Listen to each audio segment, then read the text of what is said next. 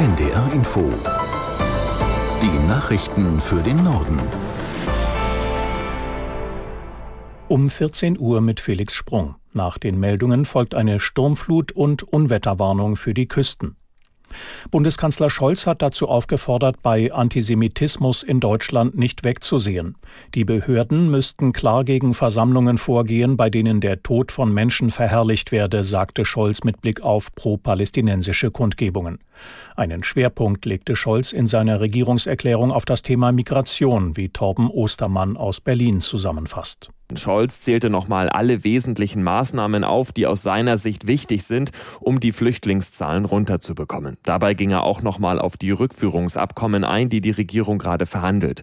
Herkunftsländer sollen abgelehnte Asylbewerber zurücknehmen, dafür könnten auf legalem Weg Menschen kommen, sofern sie die Voraussetzungen erfüllen. Scholz forderte alle Regierungsmitglieder und Diplomaten auf, in ihren Gesprächen mit ausländischen Politikern auf diese Abkommen zu drängen.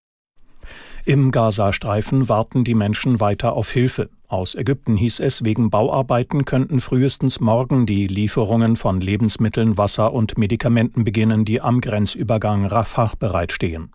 Nach Einschätzung unseres Korrespondenten Julio Segador in Tel Aviv ist aber auch das noch unsicher.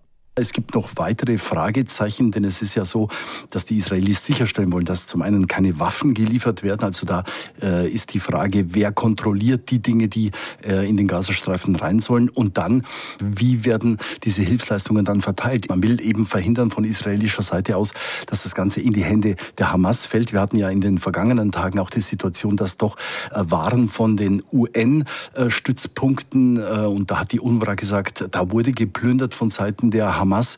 Und das will man dieses Mal verhindern. Also die Frage auch, wer verteilt dann diese Hilfswaren, das könnten möglicherweise UN-Mitarbeiter sein. Das Europäische Parlament verleiht den Sacharow-Preis posthum an die Iranerin Gina Mahsa Amini. Der Preis wird einmal im Jahr an Persönlichkeiten und Institutionen vergeben, die sich besonders für Menschenrechte einsetzen. Aus Brüssel Stefan Überbach. Der brutale Mord an der 22-jährigen Gina Mahsa Amini war ein Wendepunkt, sagte EU-Parlamentspräsidentin Metzola. Er habe eine von Frauen angeführte Bewegung ausgelöst.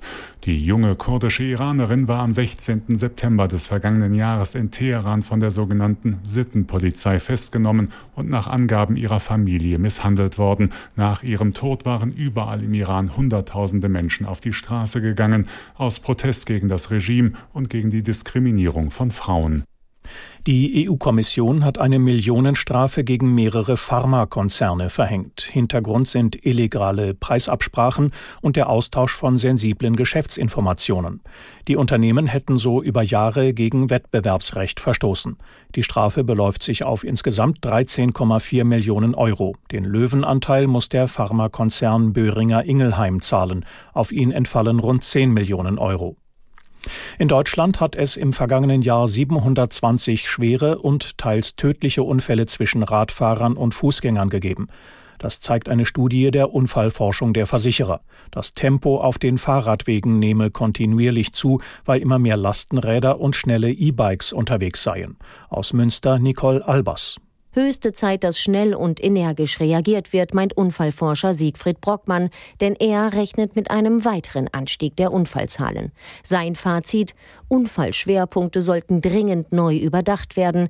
Dazu gehören etwa Haltestellen, schmale und auch Zweirichtungsradwege. An all diesen Orten krache es sehr häufig. Außerdem fordert er ein grundsätzliches Verbot für Radfahrer auf Gehwegen und in Fußgängerzonen. Und auch parkende Autos sieht Brockmann kritisch, da sie die Sicht erheblich einschränken. An Gehwegen, wo viel los ist, sollten deshalb Parkflächen deutlich reduziert werden. Das waren die Nachrichten.